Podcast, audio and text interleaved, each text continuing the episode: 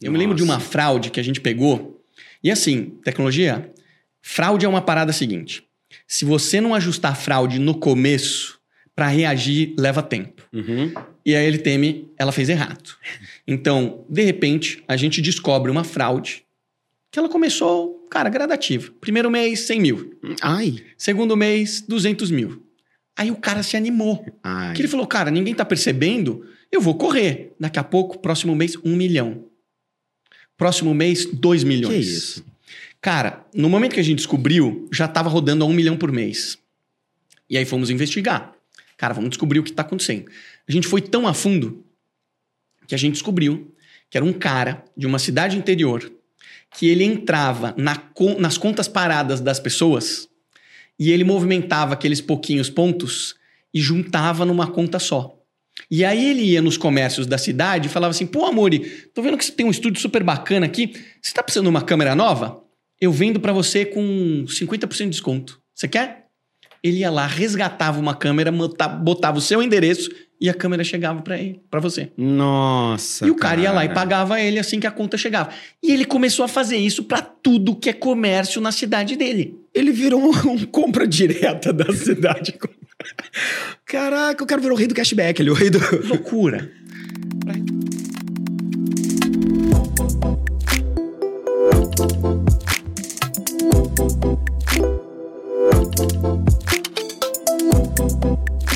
Big Deals Talks, o podcast do Investidores VC, onde grandes negócios encontram grandes mentes.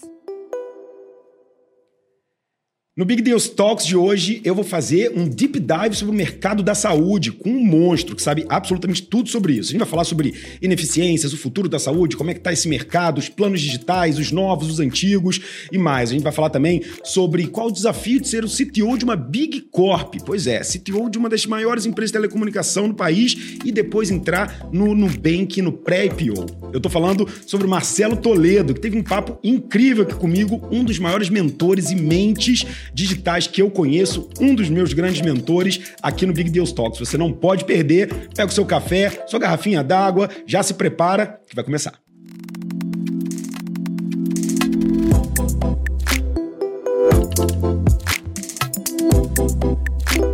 Olá pessoal, sejam todos muito bem-vindos ao Big Deals Talks, o podcast onde grandes mentes encontram grandes negócios.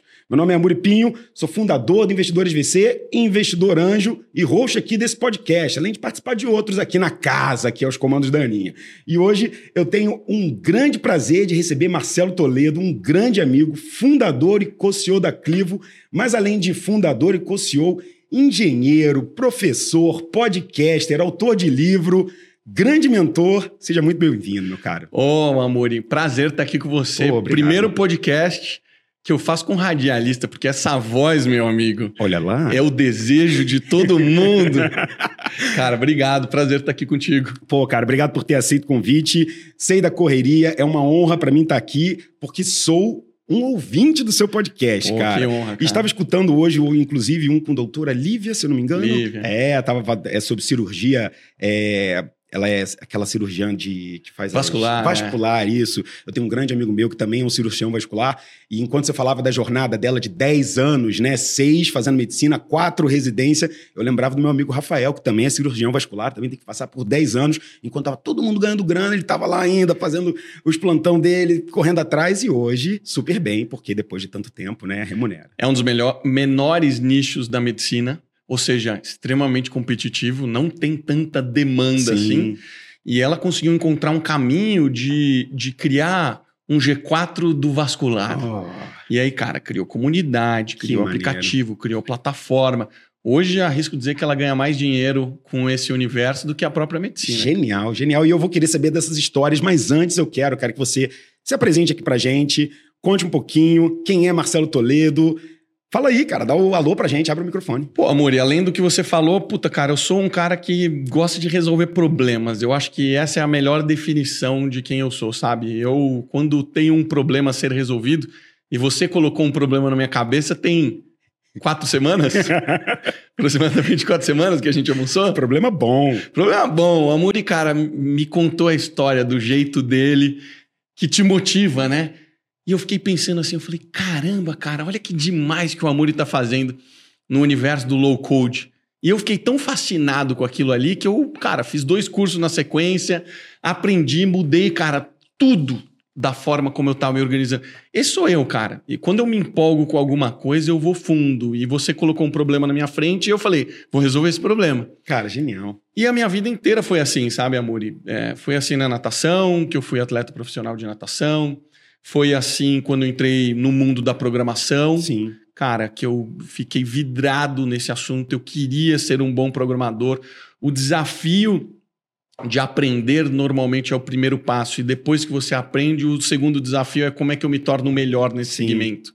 Então eu vou criando problemas. E eu, uma coisa que eu aprendi é, cara, eu preciso ter uma meta, eu preciso ter um desafio, eu preciso ter um sonho, Uhum. sabe? Se eu não tenho um sonho atrelado a tudo que eu faço, é fácil eu desgarrar e eu falar assim, putz, agora tá ficando sem graça. Não sei se você viu o documentário do Schwarzenegger. Qual? O Não vi, não vi. saiu na, Netflix. Não vou dar Adoro spoilers. documentários. Mas, cara, é espetacular. Analisa ele sobre três óticas. Como atleta, que ele foi sete vezes Mr. Mr. Olympia. Olympia, um genial. Fenômeno. Depois analisa ele sob a ótica é, de ator de Hollywood, do segmento de entretenimento. Não mostra muito, mas o Schwarzenegger foi se tornou milionário antes de se tornar ator. Poucas pessoas sabem disso. Caraca. E terceiro, ele ficou, ele ficou rico com real estate. Um mentor dele ajudou ele, ele foi investindo e ficou rico. E terceiro, mostra ele sobre a ótica de político. Uhum. Mas por que, que eu tô falando isso? Porque ele, quando ele chegava no fim da meta dele, ele desanimava. Ele falou, cara, eu já fui campeão Mr. Olímpia sete, vezes. vezes. O que, que eu vou fazer? Você a oitava? Já ficou chato. Então eu vou pro segundo. Então ele sempre criou essas metas muito ambiciosas e isso permitiu que ele fosse lá e de fato conquistasse. E eu me, me vi um pouco ali naquele documentário, dadas as devidas proporções, que o cara, pra mim, cara, para mim ele é nível Steve Jobs, assim, Sim. sabe? Revolucionou a indústria várias vezes, ele pra mim é nível Steve Jobs. E, cara, eu sempre fui plantando sonhos. E o, e o, e o sonho seguinte da programação foi startup, foi empreender. E você sabe que é um negócio difícil pra caramba, então você mais quebra a cara até você acertar. Total. E, e aí, cara, tive passagens por é, muitos segmentos diferentes. Eu aprendi em telecom é, e foi um negócio muito legal no começo, porque a gente fez expansão internacional para todos os países da América Latina. Fomos para o Canadá, comprei empresa no Canadá, fomos para a Europa. Cara, foi, expandimos até para a Ucrânia, para você ter noção, naquela época. Daí depois vendemos a empresa. Depois que vendemos a empresa, eu abri uma fintech, que era a Payleven, e aí que eu conheci o Thales, o Nardon. Aham. Vendemos essa empresa também. Depois que eu saí dessa empresa, eu, eu fui, cara, CTO da Oi, Sim. da área de inovação da Oi. Aprendi muito sobre o que não fazer. Uhum. Entendo o que aconteceu com a Oi muito bem, nada acontece por acaso. Saio da Oi, fui pro, fui pro Nubank, fui sócio do Nubank, peguei ali no comecinho de Nubank, fui até pré-IPO, fundo a Clivo, que é a minha startup atual. Estamos quase cinco anos nessa jornada aí. Outro dia eu tava vendo, fiquei assustado. Mas, cara, é isso aí. A gente começa Caraca, antes da empresa nascer, né? muito rápido, bicho. A gente começa antes da empresa nascer. Sim. Pô, eu fiquei um ano trabalhando antes da Clivo de fato ser concebida, Sim. né? Estudando o mercado, entendendo exatamente o ângulo que a gente ia entrar. E aí, cara, depois disso, é, vem as brincadeiras, né? O G4 foi uma brincadeira que se tornou um negócio muito sério. Acabei me vendo como professor. A primeira vez que me chamaram de professor, eu falei: caramba, eu sou professor mesmo. Sim. Porque eu tô dando aula aqui, É. cara, eu sou professor. e aí veio a Pod Factory, que, puta, foi o estúdio que virou uma brincadeira e acabou virando uma empresinha. E, e depois eu acabei virando uma marca, né? Porque que a gente dá Sim. palestra aqui, dá uma mentoria ali, cara, você virou uma marca, você tem que fazer alguma coisa Sim. com isso. Então hoje, dentro do meu universo, tem a Clivo, que é a minha função principal, tem a marca Marcelo Toledo, que é onde tem meu livro, meu, meu podcast, toda a minha produção de conteúdo e os produtos que eu comercializo. Então, basicamente, é isso que tem hoje sobre a minha tutela. E a Pod Factory, cara, tá ali embaixo também, que é um- uma outra empresa que eu tenho com o Léo Cuba, que entrou como meu sócio. E acertamos na veia também de brincadeira, sem querer acertar. Eu tenho duas perguntas aqui para começar. A primeira é: você falou dessa questão do desafio e, e fez esse paralelo com, com o Schwarzenegger e eu achei do cacete, né? De você. Ele, ele foi, testou e conquistou cada um das caixinhas que ele decidiu que ele ia conquistar. E ele sempre foi contestado. Né? Como fisiculturista, sempre falavam, por quê? Esse cara que não é daqui, um austríaco, não sei o que lá, como é que pode ganhar, tal, tal, tal, usa bomba, pelo amor de Deus. E aí, pum, depois virou a sumidade. Como ator, ah, que canastrão, que sotaque horroroso, I'll be back, esse cara é, é todo duro, não sei o quê. Como governador, ah, mais uma piada. Sempre contestado e sempre vencendo, né? E aí você disse que quando ele já ganhava tudo, vinha aquela necessidade de um próximo desafio. E você falou, cara, eu sou movido por esses problemas, por esse desafio, mas você gosta de, de risco mesmo, né, cara? Porque assim CTO de uma empresa do tamanho da Oi e diretor de um negócio de banco, de financial, tipo, missão crítica, né? Serviços 24 por 7, 365 dias por ano, e você por trás da tech desses lugares ali. Então, como é que era esse esse porque você me parece um cara dinâmico, centrado, equilibrado, só que você estava em estruturas que deviam ser em alguns momentos bombas atômicas. É. Hackers, invasões, problemas, desafios. É, é, é, de uma época também onde a estrutura também não era tão fácil quanto hoje, né? Exatamente. né? Tipo, as coisas eram mais manuais ali, os é. servidores eram mais próprios. Me conta um pouquinho dessa experiência de missão crítica como engenheiro, como CTO, como desenvolvedor. Cara, você acertou na mosca. Ah, na época que eu comecei, o servidor ficava ali, cara, ali. aqui embaixo. É. Né? Então você não tinha muito essa estrutura. E hoje a, a tecnologia está muito mais especializada. Antes eu fazia tudo, cara. Eu montei um e-commerce do zero, absolutamente tudo. Eu do zero, Maria Mercado. Cara, é... eu lembro que eu entrava no meu próprio e-commerce, eu comprava, eu ia lá no CD que era do lado, fazia o picking do produto, fazia o packing, fazia o checkout, pagava para eu tomar meu lanche. Então, assim, Hoje não existe mais isso. Hoje você precisa ter um cara de infraestrutura, você precisa ter uma pessoa de plataforma, você precisa ter o programador de front, o de Sim. back. Ficou muito especializado. Ou seja, aquela época, cara, qualquer merda que dava, você tinha que virar madrugada. Sim. Você tinha que ficar ligado o tempo inteiro, porque era você e Deus. É. Na medida que essas coisas foram evoluindo, essas coisas se tornaram é, mais firmes, mais fortes. Mas, por exemplo, quando eu trabalhei na LTM, que é a maior gestora de programas de fidelidade que tem no Brasil, eles, faz, eles fizeram é, Itaú, por exemplo, Vivo, que é o maior programa de fidelidade. Cara, são milhões e milhões de usuários. O que teve de fraude, amor? Eu Nossa. me lembro de uma fraude que a gente pegou. E assim, tecnologia, fraude é uma parada seguinte. Se você não ajustar a fraude no começo, para reagir leva tempo. Uhum. E a LTM, ela fez errado. Então, de repente, a gente descobre uma fraude que ela começou, cara, gradativa. Primeiro mês, 100 mil. Ai. Segundo mês, 200 mil. Aí o cara se animou. Ai. Que ele falou, cara, ninguém tá percebendo, eu vou correr. Daqui a pouco, próximo mês, um milhão. Próximo mês, dois milhões. Que isso? Cara, no momento que a gente descobriu, já estava rodando a um milhão por mês. E aí fomos investigar. Cara, vamos descobrir o que está acontecendo. A gente foi tão a fundo que a gente descobriu que era um cara de uma cidade interior que ele entrava na, nas contas paradas das pessoas e ele movimentava aqueles pouquinhos pontos e juntava numa conta só. E aí ele ia nos comércios da cidade e falava assim: pô, Amori, tô vendo que você tem um estúdio super bacana aqui. Você tá precisando de uma câmera nova? Eu vendo para você com 50% de desconto. Você quer? Ele ia lá, resgatava uma câmera, botava o seu endereço e a câmera chegava para ele, para você. Nossa. E o cara, cara, ia lá e pagava ele assim que a conta chegava.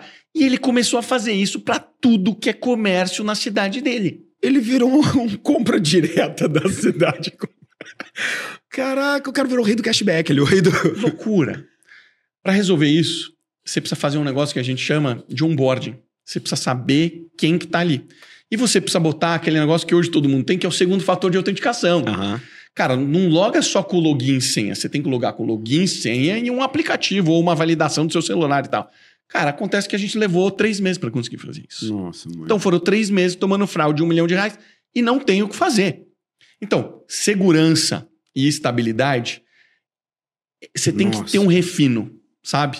Por quê? Quanto eu posso investir em segurança? Você pode investir tudo, cara tudo. Sim, sim. É infinito. Então é você infinito. precisa ter um equilíbrio que te fala assim, é. cara, aqui é aceitável, aqui sim, não é aceitável. Sim. Qual o risco que eu estou aceitando correr aqui? Agora você entra no Nubank, cara, é um nível de sofisticação tão grande, tão perfeito que te permite colocar a cabeça no travesseiro e dormir. Eu vejo notícia hoje em dia das pessoas falando assim: pô, eu tinha um dinheiro no Nubank e sumiu o dinheiro. É impossível isso acontecer no Nubank. Porque o Nubank usa um banco de dados que é um banco de dados que até uns 10 anos atrás era só conceitual. Ele só existia nas, no campo das ideias. Ele nunca tinha sido implementado. E aí veio uma empresa e implementou um banco de dados chamado Datomic, que é um banco de dados que não se apaga Não os se dados. apaga. É impossível Sim. apagar os dados. Não existe esse conceito. Então, assim, tudo que eu faço no banco de dados, eu preciso gerar um registro novo.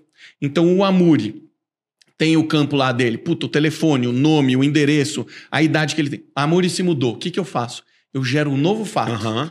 Agora, nesta data, o Amuri tem todos aqueles dados que continuam iguais, mas o endereço dele Uhum. mudou. Tá. Ou seja, eu consigo ir no banco de dados e falar assim: me volta para daqui cinco anos.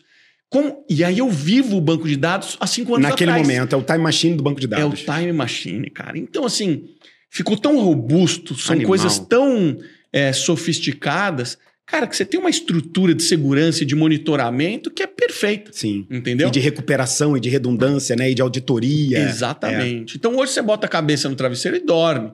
Tudo isso é técnica, né, amor? Sim. De time que você tem que dimensionar, de como você deve estruturar a empresa. Porque você ainda pode errar a mão. Mas o Nubank, cara, fez tudo perfeito. Perfeito, né? E existia um- um- um certo medo em estar adotando uma tecnologia que era o futuro, mas que era breakthrough, mas que bancos tradicionais não adotavam. Tipo, cara, beleza, é, é conceitual, é nova, reescreve, etc. Mas tinha uma segurança plena de tipo, cara, isso é Zero. standard. Zero. Tanto que na primeira versão do Caraca. Nubank, ela foi desenvolvida em duas linguagens. Foi desenvolvido Que em, em isso, Ruby on. Rails Aham. e foi desenvolvido em Clojure, tá? Botou no ar, rodou, funcionou, descartou o Rails. Só que foi uma aposta, uma aposta que tem suas vantagens e suas desvantagens. A vantagem do Clojure é que ela é uma linguagem de programação imutável, igual esse banco Tá. de dados, ou seja, os dados não mudam. Então isso permite que você crie testes muito robustos. Por isso que o Nubank é tão estável. Uhum. Por isso que um programador na primeira semana no Nubank consegue colocar código em produção. Porque tem tudo teste. Porque você tem 100% de teste cobertura. e você tem segurança. Eu falo assim, não tenha medo. Amuri, pode programar, pode colocar em produção. O sistema é resiliente. Uau. Ele é a prova de burrice, ele é a prova de falhas. Tentou botar código errado em produção, ele vai falar, epa, isso aqui não pode, isso aqui vai dar merda. Cacetada, E ele, ele rejeita. tudo antes. Ele rejeita. Animal. Não, é surreal. Agora, como é que você bota um programador para aprender Clojure? É uma linguagem com um paradigma diferente. Sim. Ela não é orientada a objeto, ela é funcional. Saca? Nossa, é Então, outro, é um outro paradigma. outro Então, a paradigma. cabeça dá um nó no começo do programador. Então, tem uma curva muito grande para você preparar as pessoas, para você garantir que as pessoas de fato estão Sim. produtivas. Sim. Tem uma curva. Mas, cara, foi ótimo. E depois que a empresa ganhou dinheiro, ela foi lá e comprou esta empresa, que é dona do banco de Uau! dados, e comprou a empresa que é dona dessa linguagem de programação. Nossa, genial, pelo amor de Deus. Cara, fez todo sentido, né? que incrível. Esse finalzinho foi plot twist que fez todo sentido, É. ah, porque é 100% tecnologia própria. Total, 100%. Nossa, que irado. Animal. Quando você foi pro Nubank, você já tinha tido vários exits, já tinha feito Payleven, já tinha trabalhado em outros lugares, já tinha sido CTO da Oi. Você foi pelo aspecto executivo, gestor, founder, etc. Ou você foi chamado tecnicamente, tipo assim, cara, a gente precisa do ex-CTO da Oi, a gente precisa de alguém, ou não, a gente precisa do executivo que vendeu um business de fintech. É, qual, qual foi a pegada que você foi chamado lá? Cara, é engraçado porque eu fui, eu fui conversar com o Ed com zero intenção de trabalhar lá. Um amigo que me indicou e falou: Cara, vem aqui, a gente tá precisando de um cara como você. Falei, puta, cara, mas eu sou CTO, cara. Eu já tenho CTO aí, não faz sentido. Sim. Só quando eu cheguei lá e eu comecei a conversar com o Ed, ele começou a entender que o nível de escalabilidade que eu já tinha trabalhado com dezenas de milhões de clientes, o nível de monitoramento, latência que eu monitorava, Aham. teste de estresse, coisas que eles não estavam fazendo ainda, e ele se impressionou. E eu me impressionei com o tamanho que o Nubank poderia chegar. Uhum. Eu não tinha ideia do que era o Nubank naquela época. Sim. E quando ele começou a me contar, eu falei: caramba, cara, Os caras estão fazendo um banco. Caraca. Eu achava que o Nubank era um cartão de crédito. Sim, eu não tinha sim, ideia que o Nubank é, era um, um- um- um banco completo. E aí ele me mostra a visão e eu falei: caramba, cara, tem espaço para ter 30 CTOs aqui dentro. É, isso é huge, né? E aí, cara, a gente negociou, fiz um milhão de entrevistas. Cara, eu conversei com os Estados Unidos, eu conversei com os founders, eu conversei com um monte de gente. E o Ed, cara, tem uma história muito incrível. Porque ele é, se formou numa das universidades americanas mais fodas, assim, de ciência da computação. Então, cara, meu, tem uma formação muito foda. Ele saiu, trabalhou como consultor. E nessa época, ele já tinha ido viajar o mundo por um ano, quase morreu, comprou um veleiro, não sabia velejar, quase Nossa. morreu no meio de uma tempestade. Nossa. Ou seja, curtiu a vida e ele estava trabalhando para uma empresa na Argentina, se eu não me engano, nessa época. E aí o, o, o- Davi, que já tinha tido um CTO, não tinha dado muito certo, chamou o Ed e o Ed veio. Uhum. Então, quando o Ed chega no Nubank, não é que ele tinha tido uma experiência incrível Aham. de construção de time. Cara, o Ed nunca tinha tido um liderado. Caraca. O Davi é a mesma coisa. Sim. Então, eles estavam com conceitos ainda Sim. muito frágeis, precisava de uma ajuda. Quando eu chego para trabalhar no Nubank, era o Ed com 100 funcionários embaixo dele. Ele estava morrendo afogado. Eu juro que eu É impossível. pensei que ele não ia aguentar. Ele estava num nível de estresse tão grande que eu falei: esse cara vai desabar. Emocionalmente, Sim, ele vai desabar. Sim, sim. E aí o que a gente teve que fazer, amor, e foi: cara, não existe time sem liderança. Eu falei, Ed, Um pra cem, que isso? ou a gente vai contratar líderes de fora e isso vai ser foda pra nossa cultura, Uhum. ou a gente vai ter que pegar a galera aqui, vai ter que conscientizar que isso é importante. Vamos ter que subir essa galera e vamos ter que criar essa liderança. E foi assim que a gente fez. Só que teve um custo. Porque as pessoas que estavam ali queriam ser programadores, não queriam ser gestores. Sim. Então a gente perdeu grandes programadores por um período e ganhou líderes que não eram tão bons assim. Claro, porque é difícil formar líderes. Porra, muito Muito. difícil. Cara, levou um ano pra gente conseguir ter as coisas um pouco mais estáveis e com o avião voando. O Nubank dobrava todos os anos. então o Nossa, problema do, do ano passado era metade. Ele dobrou de tamanho hoje, né? Só que a gente começou a arrumar. Daqui pra frente a gente começou a fazer direito, começou a trazer líderes, pessoas que realmente queriam fazer esse trabalho. Então, assim, era um problema de gestão. Qual era o tamanho de um Nubank que ele quer se tornar? E como é que tem que ser a Sim. estrutura de time? Claro. Sabe? E aí, cara, depois que você monta essa estrutura, daqui pra frente fica tudo mais fácil. Mas na hora do problema ali, cara, era uma bucha das grandes. Cara, é genial isso, porque e- enquanto vocês batalhavam para isso, para os usuários estava tudo maravilhoso, né? Tipo, enquanto você tinha que pensar, cara, o avião tá no ar, eu tô trocando as rodas desse avião no ar, mas não só isso, ele está crescendo de tamanho, né? Ou seja, não é resolver o problema, pronto, gente, chegamos na estabilidade. Provavelmente novos problemas aconteciam à medida que a base ia crescendo, novos fraudadores, novos problemas e etc. E a empresa se preparando, e IPOs e toda aquela confusão, e novos produtos também que exigiam. Mas vocês já estavam construindo algo que já ia ajudar vocês, porque você estava pensando um pouco mais lá na frente, né? Aí veio talvez aquela cabeça de quem já tinha lidado com projetos críticos e já tinha ajudado a, a fazer coisas é, é, que eram 24 por 7, é, intensas, né? De, de testes e de vulnerabilidade que você já fazia lá na Oi. Eu tenho uma pergunta para você, cara, de toda essa jornada como founder, como CTO, exit, participação, sociedade no Nubank, qual foi o grande big deal profissional da sua vida até hoje? Só que antes de você responder isso, eu quero aproveitar esse break para fazer um presentinho para você aqui, ó. O nosso time de comunicação Obrigado, trouxe para você aí uma cartinha escrita à mão e a nossa camisinha do Exit. Não que você precise, porque você já teve alguns, mas é sempre bom, né? Então a gente tem, é, junto com a reserva, eles fizeram uma camisa especial com a gente, o Pô, The que Grossi demais. criou um design especial. Essa só quem participa do Big Deals Talk ou É faz a mesmo? versão do Investidores VC. É a Pô, que linda, Exit, cara. é. Obrigado. Olha aí, ó. É, Pô, é. massa demais. Muito obrigado, galera. Adorei. Ele já pode marcar uns seis aí, ó. Uns 6x aí de. Nada, Teve tempo para pensar. Cara, é, eu acho que o Nubank foi um importante pra mim, foi muito inesperado, porque eu entro no Nubank pré-IPO, a gente nem era unicórnio nessa época, é, pré-IPO não, pré-unicórnio, Então, imagina, eu entrei numa empresa que tinha um valuation pré-unicórnio. E pré-unicórnio era pré-unicórnio mesmo, assim, não era, não tava nem próximo de ser unicórnio. Aham.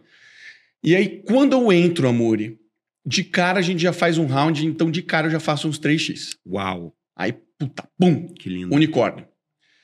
Daqui a pouco, cara, deu mais seis meses, outro round. Faço mais 3x em cima dos 3x. Lindo. Cara, e aí a gente começou aí numa velocidade de, de valuation ignorante. É. Então eu acho que eu entrei no sweet spot mais perfeito que tinha pro Nubank, Uhum. sabe? Porque eu entrei no momento que o Nubank ainda não era... Era bom, mas não era o hype que se tornou. Porra, pré-unicórnio. Então, Sim. cara, é só uma promessa Sim, ainda. sim, sim. Então, pra mim, foi muito legal. É, o Nubank foi bem emblemático pra mim. E, e todos os outros foram importantes, tiveram sua importância, sabe? Porque foram momentos distintos do mercado. Na época da Vex, cara, a gente foi investida é, num- numa fase que não existia investimento no Brasil, cara. A, a Vex foi de 2005 a 2012. Sim, Sabe? Sim. É, Era, um, era um momento que não existia ainda esse conhecimento sobre investimento, não existia ainda esse conceito de cultura, de, de modelo de gestão muito estruturado. Ainda se fazia as coisas de forma muito empiricamente, tanto que fez, obviamente, muitas loucuras Aham. tomou muitos riscos desnecessários, mas é, aprendemos muita coisa, né, cara? A gente foi investido, por exemplo, pelo GP Investimentos naquela época, que hoje nem tem mais Aham. esse nome, né? É, a gente tinha um conselho que sentava lá o chefão do GP, esqueci o nome dele agora, e era um puta louco e um, assim, puta cara, aprendi Aham. demais com ele, mas, tipo assim, não bateu a meta, cara, combinado? Não bateu a meta, a gente vai cortar metade do time. Nossa. A gente teve que cortar metade do time, Uau. né? Então essas, esses sacrifícios aconteceram, essas dores a gente passou na própria Clivo, cara. Também teve muita dor de barriga. Tem as curvas que, se- que você precisa fazer, sabe? Então cada um teve o seu momento, teve a sua, o seu, a sua marca na minha vida. E muitas outras que não deram certo, mas que foram necessárias para aprender as lições que me levaria para o próximo passo, sabe? Sim. E me explica uma coisa. Você já tinha empreendido, já tinha vendido empresa, entrou no sweet spot do Nubank e conseguiu criar um momento onde você, pós-Nubank, estava resolvido financeiramente, já tinha tido uma jornada profissional gigante, já estava. Já, já estava G4? Não, G4 foi mais tarde, né? Foi 19, né? G4 foi bem com clivo, assim, bem concomitante. A pergunta que eu quero fazer, porque eu vejo eu vejo fundadores eh, se comportando de forma diferente após esses ciclos. Por que um novo negócio? Cara, eu queria construir um negócio que de fato gerasse impacto na vida das pessoas. E eu achei que com a saúde era isso. Tá? Saúde sempre foi muito presente na minha vida, né? Eu como atleta profissional de natação e, e- e é a minha formação mais importante da minha vida é o esporte, né? Legal? Ela que me moldou como pessoa, que como ser disciplinado, digamos assim. Uhum. O meu método de trabalho é o método que eu aprendi na natação. Então, a saúde foi sempre muito presente. Eu vou no médico a cada três meses. Eu estou sempre calculando minha dieta, sempre tomando suplementos diferentes, sempre ajustando, refino, Uhum. biohacking mesmo. Então, quando eu entro no mundo de diabetes, eu já entendia muito bem o que, que era diabetes. Porque, cara, o diabetes é basicamente energia. Como que você gera a sua energia, né? E aí, eu encontrei um ângulo muito interessante de uma empresa nos Estados Unidos que foi vendida por 18 bilhões de dólares. E eu falei, cara, é isso. Uau. Essa porra vai explodir aqui, vamos fazer esse negócio. Eu não queria fazer plano de saúde, eu achava que plano de saúde era um risco enorme. Eu queria entrar onde não teria risco. E, cara, a saúde é difícil pra caramba. Muito. Nós vivemos hoje uma crise gigantesca na saúde. Poucas pessoas entendem isso. Acabou de sair um relatório dizendo que o custo com plano de saúde aumentou 450%. Nossa, mãe. E aí eu te pergunto, o que, que aumentou 450% que você consegue lembrar? Não tem isso, irmão. Não existe isso. É.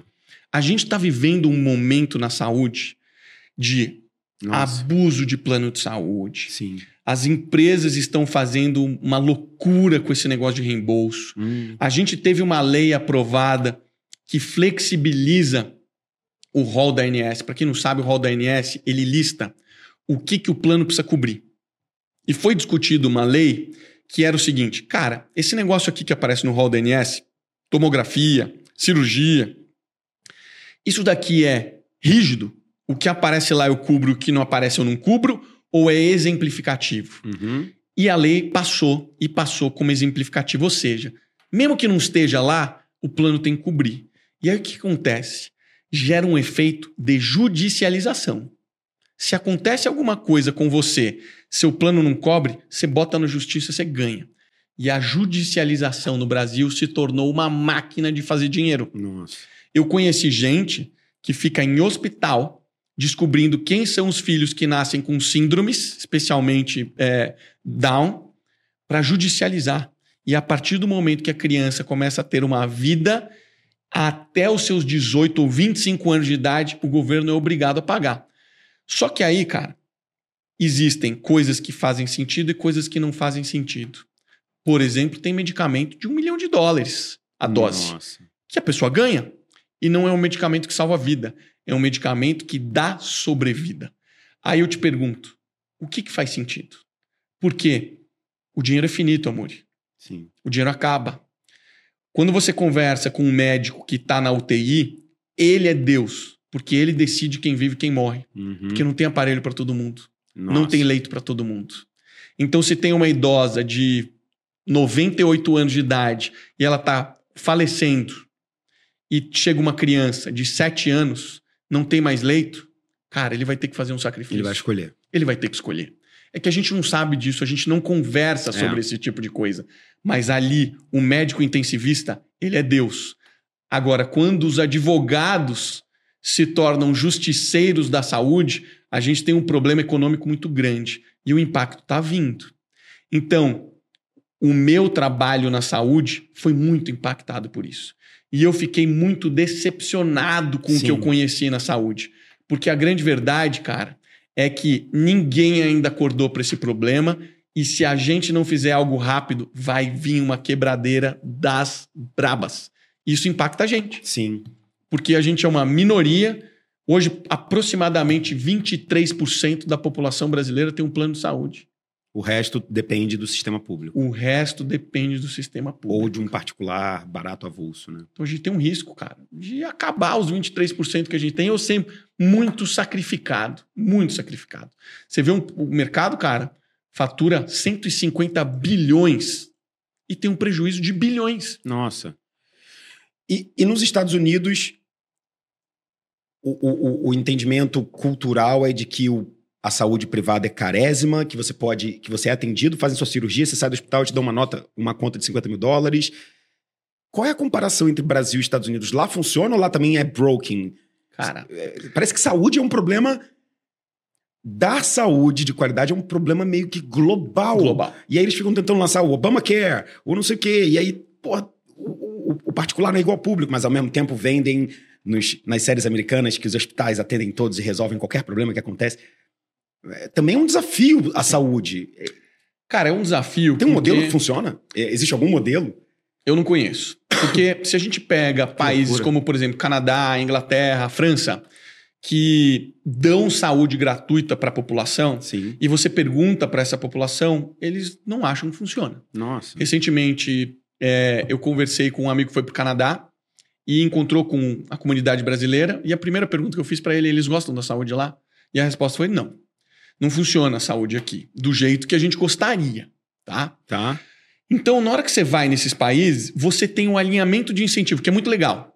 Porque o governo, ele pode te penalizar se você não cuidar bem da sua saúde. Cara, você quer fumar três maços de cigarro? Fica à vontade, mas eu vou te cobrar mais imposto. Justo. Porque você vai custar mais caro. Justo. É à vontade, tá? Agora, entenda que o plano de saúde, ele é uma pirâmide. Ele é uma pirâmide. Se você não está usando a saúde, alguém está. Então você banca de alguém. Sim. É assim que funciona, cara. Sim. Sabe? Então, o que acontece é que a gente está tendo uma inversão de idade da população. A, nossa população está ficando mais velha e as doenças crônicas estão aumentando vertiginosamente. As pessoas estão ficando mais doentes, Nossa. especialmente por conta da alimentação industrializada. Sim. Ou seja, a indústria que cresce Uhum. enlouquecidamente, se, cara, pega uma população mais é, humilde financeiramente, mas de mais classe baixa, cara, a galera come salgadinho, irmão. É, ela tá obesa. Ela tá ficando obesa. Então, É. puta, cara, ela tá custando muito na saúde. Meu funcionário, cara. Eu já tive funcionário, Amori, que a irmã ficou cega, diabetes. Eu acabei de ter um funcionário com duas semanas e falou: Cara, eu tô saindo que eu vou cuidar do meu pai, vou embora. Pediu demissão. Duas semanas. O que, que aconteceu, Fulano? Diabetes. Meu pai acabou de perder três dedos, foi amputado. Meu Deus. Diabetes, se Não. alimenta mal, cara, efeito colateral. Na hora que você vai ver o impacto disso pra saúde, é gigantesca. Então, assim, E ela deixa de produzir ativamente também, né? porra, demais, deixa cara, que é o contribuir custo de economicamente, é o custo oportunidade. de oportunidade. Ele se aposenta, ele se torna um prejuízo. É. Então, assim, na hora que você junta todas essas coisas, cara, assim, o modelo do Brasil, cara, é legal, só que precisa arrumar. A gente precisa se tornar eficiente. A gente precisa fazer de fato gestão de saúde. E a gente precisa alinhar incentivo. Não tem problema você querer fazer o seu estilo de vida do jeito que você quiser. Tem a liberdade disso, mas isso custa mais caro. Então você tem que pagar mais caro. Sim, Tem que pagar mais caro. sim. Você precisa ter uma dorzinha. Nos Estados Unidos, a dor é muito grande. É enorme, é o que você falou. As pessoas quebram nos Quebram. Estados Unidos. Quebra. Aqui você não quebra. Por quê? Cara, a galera tá abusando. Tem gente que vai no hospital todo dia, Muri. Tem gente que a gente conheceu na nossa base, nos nossos estudos, que ia no hospital todos os dias. Isso é um abuso. Cultura, tipo, a pessoa. Cultura. É, é isso, eu, eu gosto de ir lá pra fazer exame, pra ver tudo. Não, porque, cara, assim, eu tenho uma dúvida. Pô, se eu for marcar o médico, só vai ser semana que vem, eu vou no hospital. Eu falo com o médico. Nossa. Então ela vai no médico todo dia. Não faz sentido. Então tem que ter um delimitador. Hoje está sem delimitador.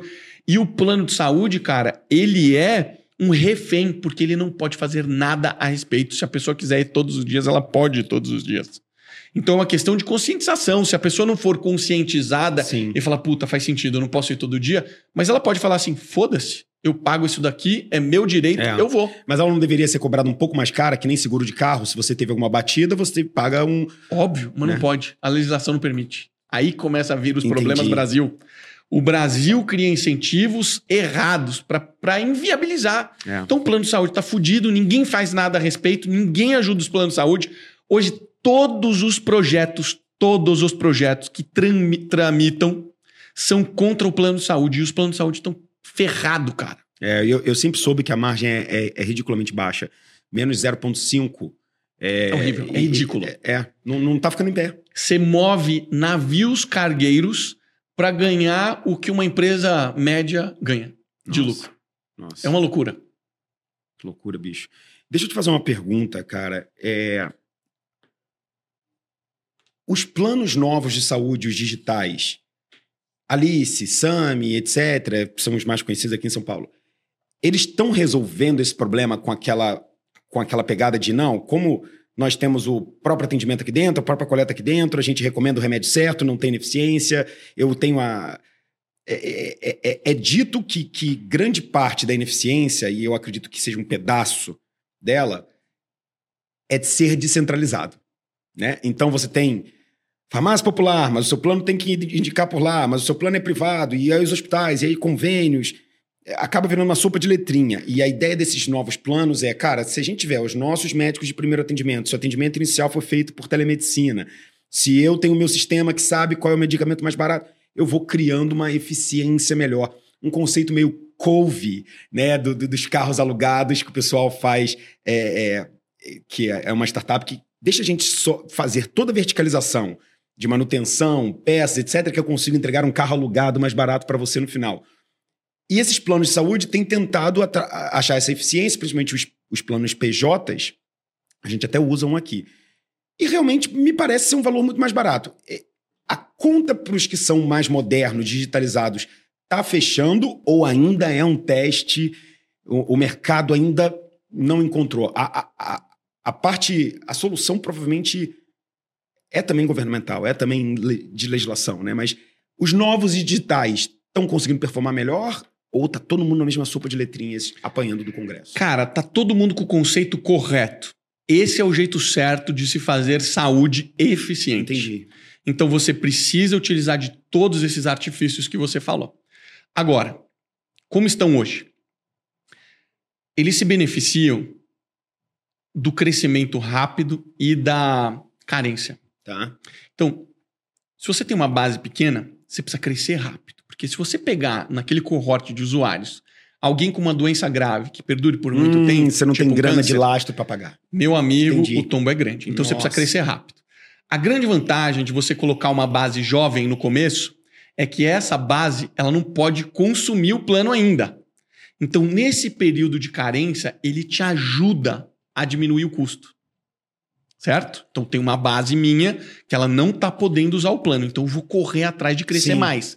Então existe uma certa, um certo vício no começo de um plano de saúde Por Ah. aquisição. a tentar crescer rápido e compensar com a carência. Agora, na hora que você vê a taxa de velocidade de crescimento, isso é tudo dado público, tá? Então a gente consegue entrar na ANS e ver. Você consegue ver qual que é o tamanho da base desses clientes Sim. e você consegue ver qual que é a taxa de consumo. Hum. Então a gente chama isso de sinistralidade. Toda vez que você consome o plano de saúde, taxa de sinistralidade aumenta Uhum.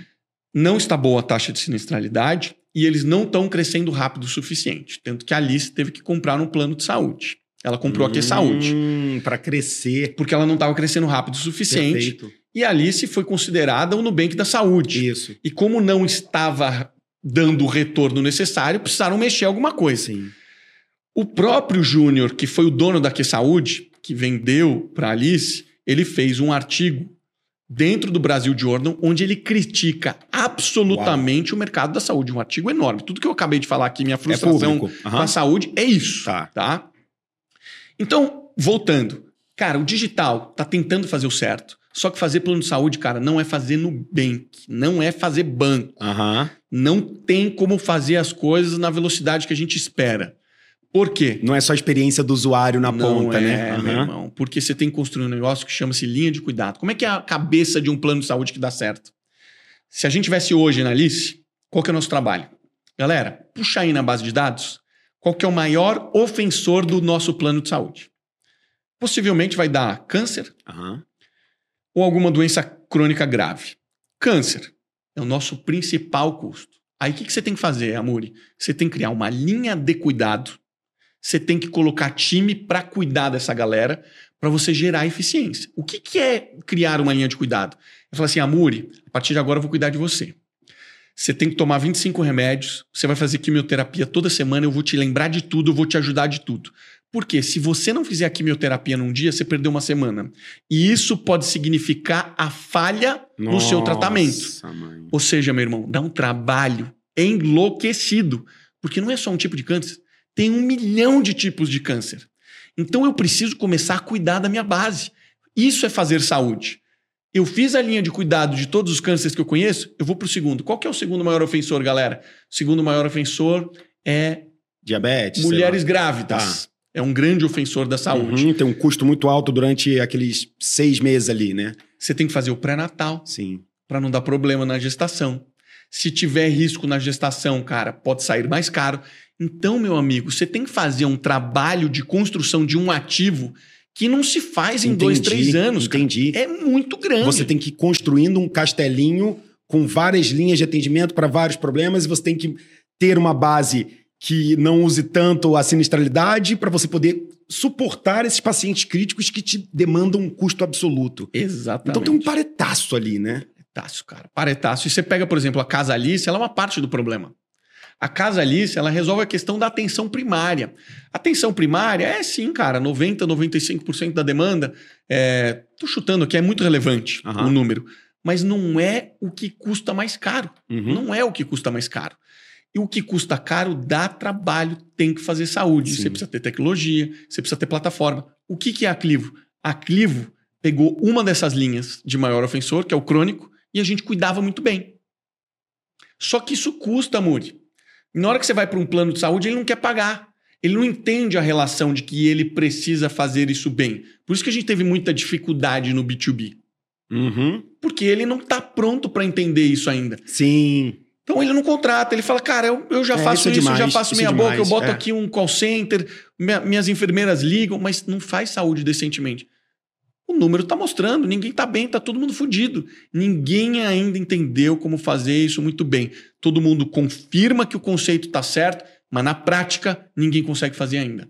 Cacetada, cara. É, o, o mercado é, tem filtrações que, se não forem corrigidas, as casas vão estar sempre É detonadas. isso. É, isso. E você pega os grandes planos de saúde, bem ou mal, eles já fazem isso.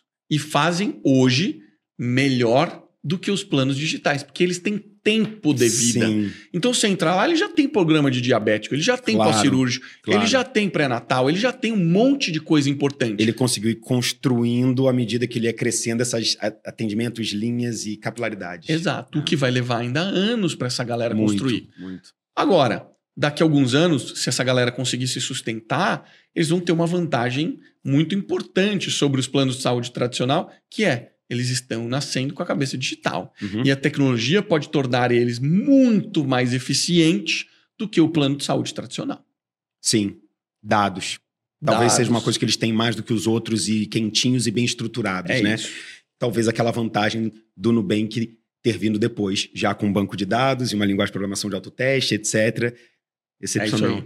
É. É, fazendo um shift, ah, porque até agora a gente falou sobre um pouco dessa história, dessa formação de engenheiro, missão crítica, aprendizados, exits, esse papel empreendedor. Eu agora vou shiftar um pouquinho para o papel autor, professor, etc. Por que alguns empreendedores, e eu me coloco nessa posição igual a você, atingem a maturidade profissional? Tipo, cara, me sinto me descobri, já passei por algumas poucas e boas, já tive vitórias e derrotas, me entendo, sou consciente e estou bem profissionalmente. Por que, que a gente vai para o conteúdo? Por que, que a gente não fala assim, cara, então deixa eu continuar dando a minha estudada, deixa eu continuar fazendo empreendimento, deixa eu fazer alguns investimentos. Alguma coisa dentro da gente fala, bicho, você tem que se posicionar, você tem que falar, você tem que estar lá. Qual, qual é o bichinho que falou? É isso, porque não é grana, não é só os desafios, é, não é falta de oportunidade. Tem alguma coisa que morde a gente. É um pouquinho de vaidade, é um pouquinho de relevância, é um pouquinho de acreditar que isso é um, um, um lifelong business. O que, que te motiva e o que, que te trouxe para esse mundo? Cara, é uma excelente pergunta, porque eu me lembro assim, quando eu era programador e eu ia nos eventos de, de tecnologia e eu via um programador no palco, eu falava, cara, eu quero ser igual a esse cara. Maneiro. Então, ali naquele momento foi traçada a minha meta. Eu quero dar uma palestra. Eu Uhum. quero ser palestrante. E aí até que eu consegui ser palestrante. E aí depois eu falei, agora eu quero escrever um livro. E aí eu escrevi um livro e não consegui publicar. E aí depois eu escrevi um, aí eu consegui publicar. Então, eu acho que quando eu olho as melhores pessoas que eu conheci, elas sempre tiveram no palco. E eu desejei estar ali porque eu queria ser o melhor Uhum. sabe? Eu não fui um cara natural no palco. Eu desenvolvi essa habilidade. Legal. Porque eu sou um cara introspectivo. Eu sou um cara que foi moldado para conversar com uma máquina. Minha vida inteira foi sentado na frente do computador, programando, pensando, tentando resolver microproblemas. Né? Essa sempre foi a minha cabeça. Sim.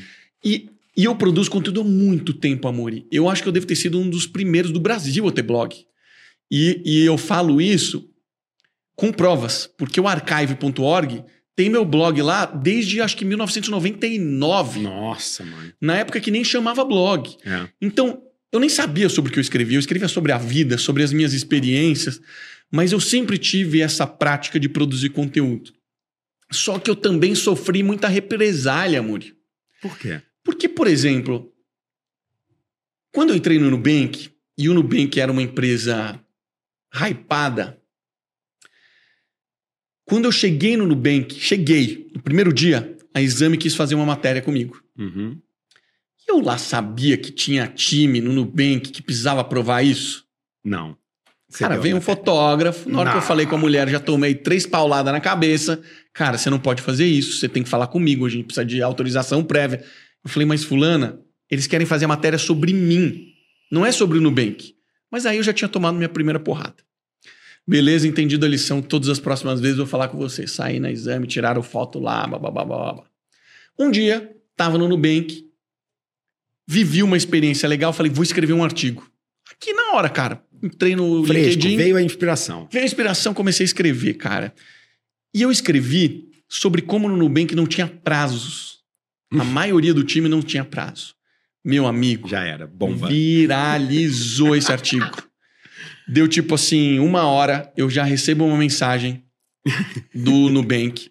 Cara, como é que você publica um artigo sem passar pela gente? Falei, galera, eu não tinha ideia que ia tomar essa proporção e tal.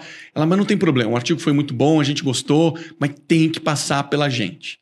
E, cara, não é que foi 100% positivo, tá? Porque as pessoas de dentro do Nubank começaram a ficar um pouco enciumadas Claro, claro. uma parte dessas pessoas começaram a criticar, porque ah, o meu time tem prazo sim, você não pode falar por todos nós. E cara, aquela cultura woke no Nubank já era um pouco É, forte. forte.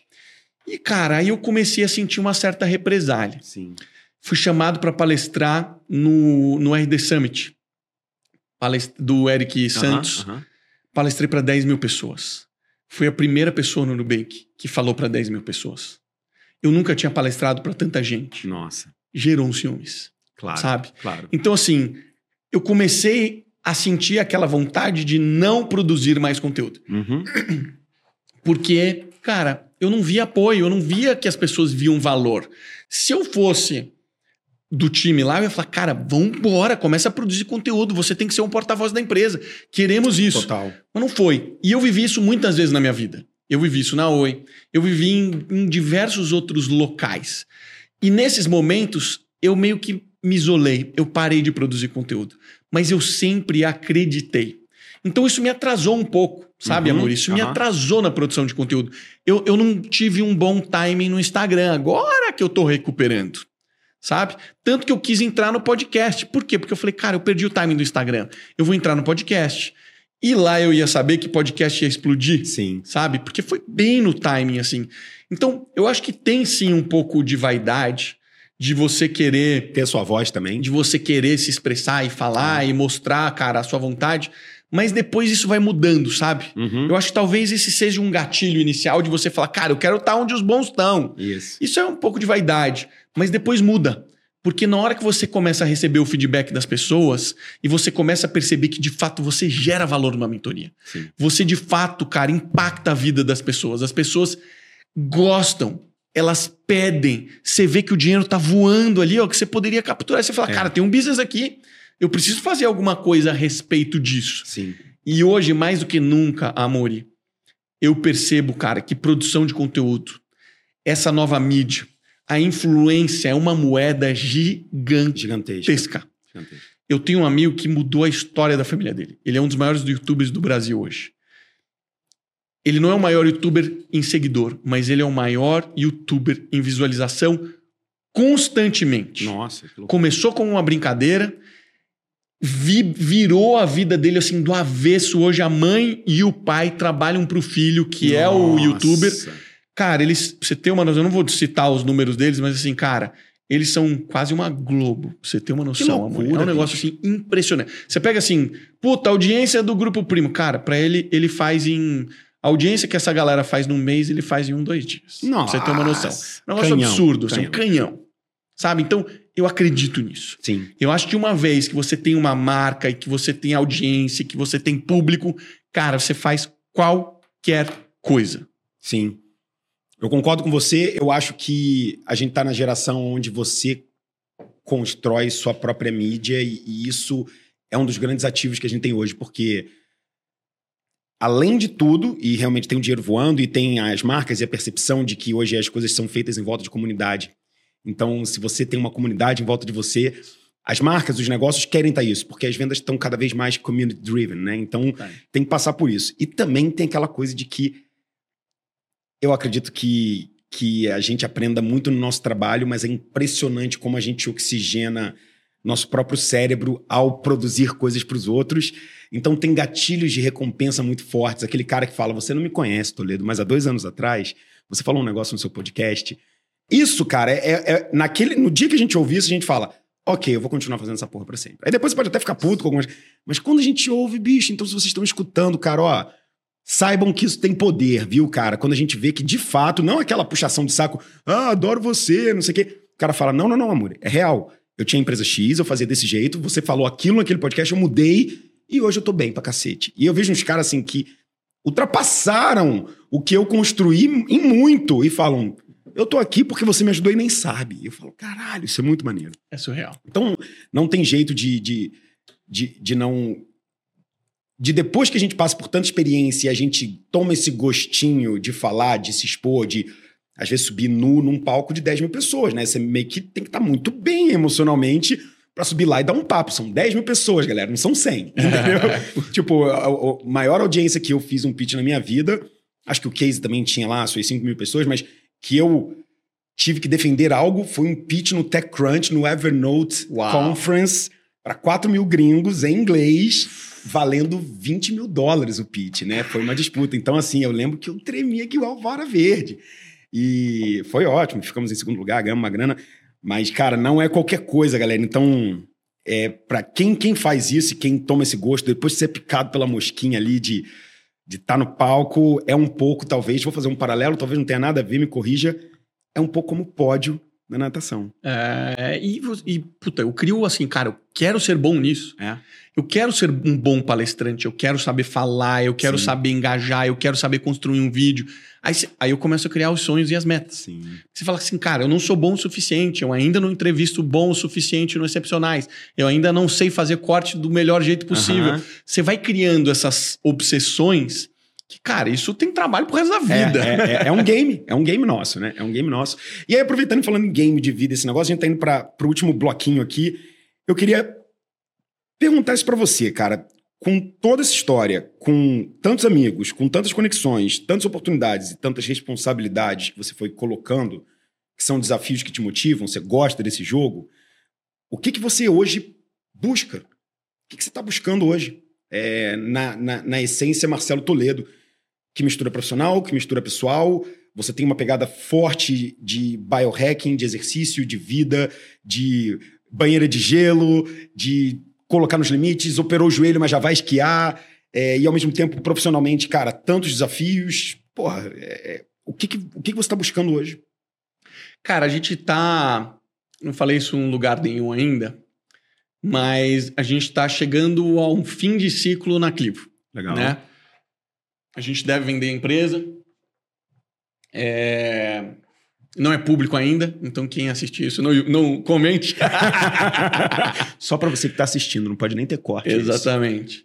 E, e, cara, pela primeira vez na vida eu falei, cara, eu acho que eu não vou me envolver em nada de startup agora. Já aparecem várias oportunidades. Sim. Eu não vou me envolver em nada. Eu vou simplesmente continuar fazendo o que eu estou fazendo, mas nunca pude me dedicar.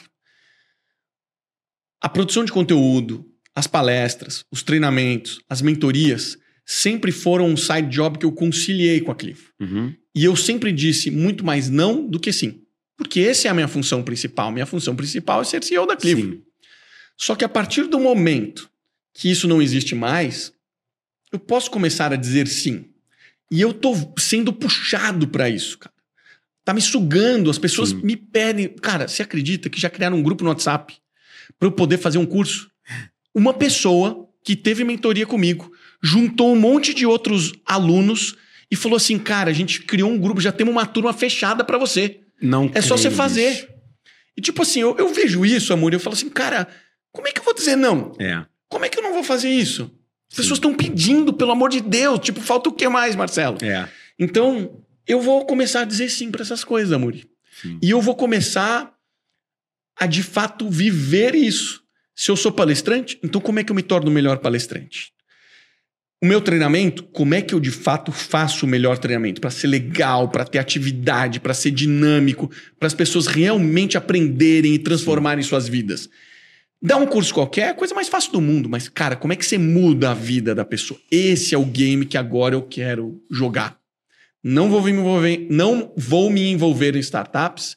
Eu quero jogar esse jogo. Tracei uma meta, cara, de ficar uns anos só vivendo isso, sem me meter em outras Animal. coisas. Você investe em outros negócios? Tem participação como advisor? Ou, ou hoje é 100% no foco no seu negócio e no conteúdo? Cara, eu vou, vou te dizer assim, eu sempre deleguei muito esse lance de investimento, sabe? Cara, eu olho, eu acompanho, mas eu não. eu- minha vida, na hora que você pega assim. Na hora que você analisa o seu portfólio de patrimônio, o seu, sempre, o seu maior negócio sempre é o próximo.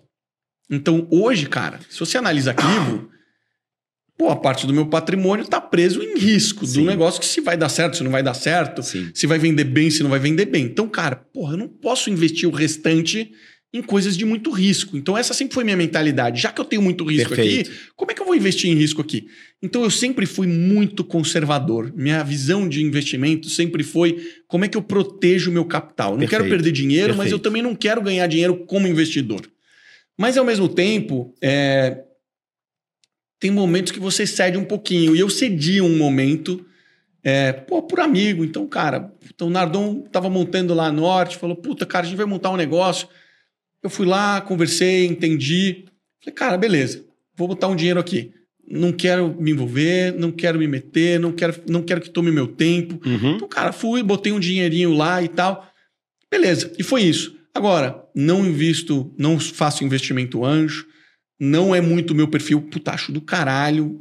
Um dia certamente farei isso. No dia que eu tiver com o meu portfólio com baixo risco, cara, eu Sim. vou ter que me expor em risco em alguma coisa, né?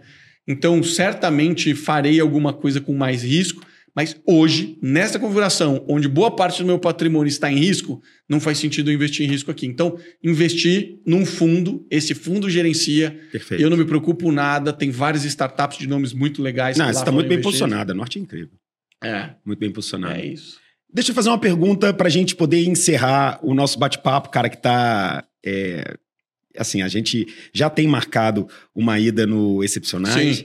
É, e provavelmente a gente vai ter. Vou te convidar outras vezes para próximas temporadas também, porque tem muita coisa para a gente bater papo aqui. Mas a minha pergunta é: vou criar um cenário aqui, tá? Marcelo está desimpedido e livre para produzir em 100% dos seus conteúdos, palestras e mentorias e cursos, etc. O que, que é o Marcelo de 10 anos para frente? Daqui 10 anos? É.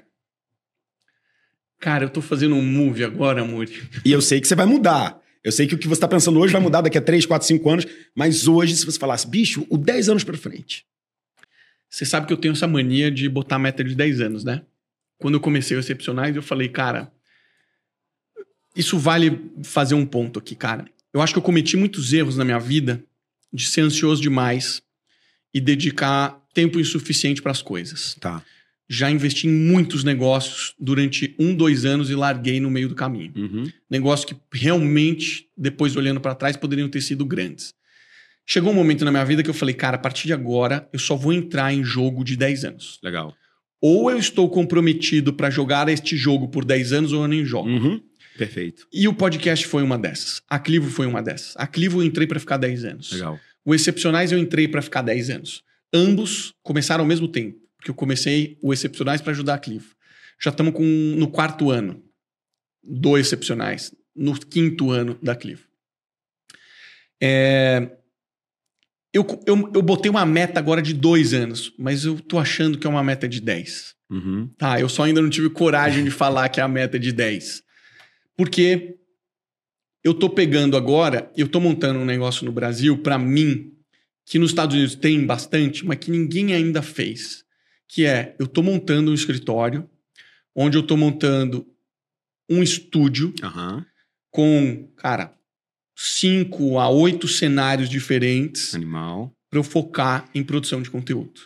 Então, eu quero fazer, eu tenho algumas ideias de fazer coisas que ninguém fez ainda no Brasil, que me inspira muito os creators lá de fora. É isso que tá me animando hoje, cara. O que tá me animando hoje é produzir conteúdo de um jeito que ninguém nunca produziu. Uhum. É, eu estou na fase final, já mandei a proposta desse imóvel. Meu pai é arquiteto, então ele já desenhou toda a planta e tudo que a gente vai fazer e Ah, como a gente vai maneiro. fazer. É isso que está me animando, cara. Eu tô assim, boa parte do meu tempo eu tô dedicado a isso. Olhando os sims que eu tô dando aqui e ao mesmo tempo, porque são as mesmas coisas, né, cara? Hoje não dá para você construir uma marca sem produzir conteúdo. Então é um alicerce. O Sim. alicerce é eu preciso ter um ambiente como você tem aqui, como eu tenho na Pod Factory, que a gente entra, senta e grava. É. Se você não tiver essa remover todas as fricções, você não produz, cara. E o nível de produção de conteúdo que eu tô querendo fazer, cara, não é uma produção amadora. Eu Não. tô querendo fazer algo extremamente profissional, com um nível de frequência que ninguém nunca fez, mas não é porcaria. Eu- há um tempo atrás a gente conversou sobre isso, que é Sim. assim, cara, eu não sou é, o Gary Vaynerchuk, que Aham. produz um milhão de conteúdos e é tudo meio, sabe, não tem É. qualidade. Cara, eu sou igual você. Eu quero conteúdo de altíssima qualidade. Não é quantidade, Sim. é qualidade Sim. sabe? Então eu tô nessa vibe. Então acho que daqui a 10 anos, cara, eu quero estar muito bem posicionado como um creator Uhum. e como uma pessoa que de fato tá influenciando uma comunidade. Subindo a barra da comunidade, né? É isso. É. Pô, que animal, cara. Bicho, você sabe que a gente podia ficar duas horas batendo esse papo aqui. Eu é a primeira vez que a gente grava um podcast. Eu tô muito feliz e muito honrado de ter recebido você aqui. Eu sou um grande fã. É, a gente já se trombou muitas vezes, já trocou algumas ideias e recentemente eu falei, cara, a gente tem que estar mais perto aqui, vem pra cá. E você veio, conheceu a sede, então muito obrigado por tudo isso. É, eu sou um fã do podcast e da Pod Factory, da estrutura que você está construindo. Eu sou compradaço nessa tese. É, espero poder participar de alguma forma nessa jornada, nessa história também. E, cara, queria te agradecer aqui a presença. Queria que você também tivesse o espaço para poder convidar o pessoal para te seguir, para saber do podcast, onde é que acha e todos aqueles. Pô. Amorinho, cara, uma honra. Eu te acompanho há bastante tempo, cara. Eu vejo a transformação que você fez, eu vejo que você construiu, cara, e pra mim, assim, é genial, sabe? Obrigado. Eu acho que me admira muito as pessoas que conseguem encontrar seus nichos, nichos que eram renegados, Sim. underdogs, Sim. e de repente, cara, você vê e fala: cara, olha o que a Muri conseguiu construir. Olha o tamanho que tá isso daqui. É. Olha quantas pessoas estão envolvidas. E, cara, é, começou contigo. Sim. Olha quantas pessoas tem aqui, sabe? Então, cara, eu, eu, eu valorizo muito, assim, cara, é, o que você fez e o que você tá planejando por fazer, que eu sei que é muito grande, sabe? Então, cara, obrigado. Foi muito legal a gente ter esse ter intensificado essa nossa conexão. A gente tem muitas coisas em comum. Vai ser um prazer te receber lá no Excepcionais. Estou muito animado com esse papo. Pô, muito bom. Já tinha feito esse convite faz tempo, não rolou. Vou, agora vai Agora sair, agora vai. Cara, e é isso aí. Você, se curtiu o papo, quiser me acompanhar mais um pouco, eu tô lá no Instagram, arroba Marcelo Toledo. Como a Muri falou, eu tenho um podcast, o Excepcionais, onde eu converso com pessoas excepcionais. Falo desde empreendedores a mestres ayahuasqueiros, mestres espirituais É que foram muito pra bom. De tudo, um pouquinho. São pessoas que me inspiram de verdade. Então, se você tiver afim, é só ir no YouTube ou no Spotify pesquisar lá Excepcionais Podcast. Cara, e assim, não é jabá e não é porque você tá aqui, é muito bom. Eu não sou um cara de ouvir podcasts longos, então até acho que o nosso também já está muito longão. Eu gosto daqueles curtinhos.